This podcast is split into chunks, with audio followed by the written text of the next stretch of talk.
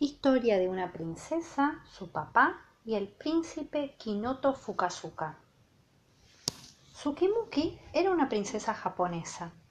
Vivía en la ciudad de Sikyu hace como dos mil años, tres meses y media hora. En esa época, las princesas todo lo que tenían que hacer era quedarse quietitas.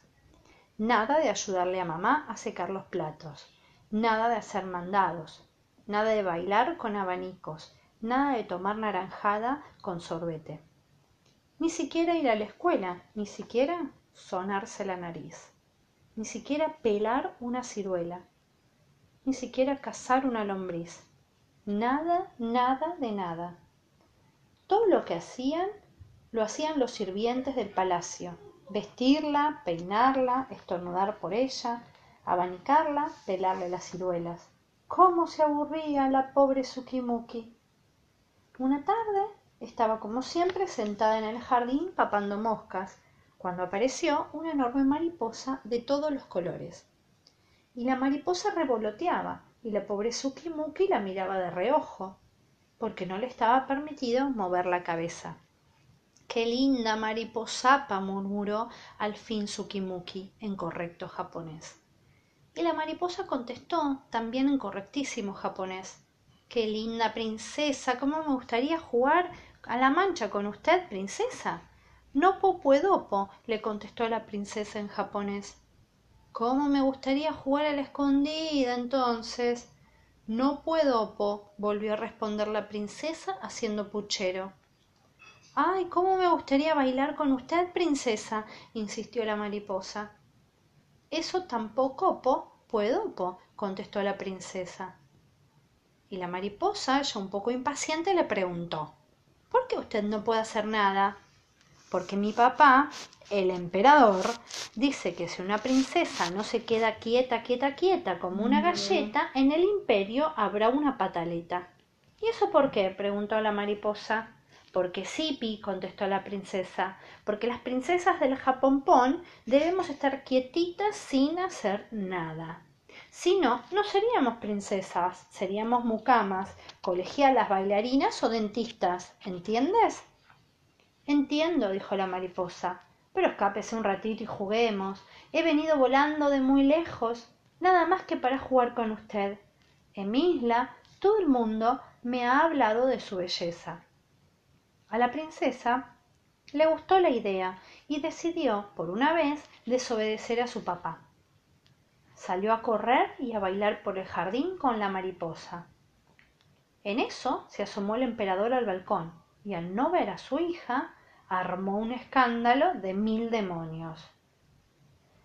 ¿Dónde está la princesa? chilló y llegaron todos sus sirvientes, sus soldados, sus vigilantes, sus cocineros, sus lustrabotas y sus tías para ver qué le pasaba. Vayan todos a buscar la princesa, rugió el emperador con voz de trueno y ojos de relámpago. Y allí salieron todos corriendo y el emperador se quedó solo en el jardín. ¿Dónde está la princesa? repitió, y oyó una voz que respondía a sus espaldas. La princesa está de jarana donde se le da la gana.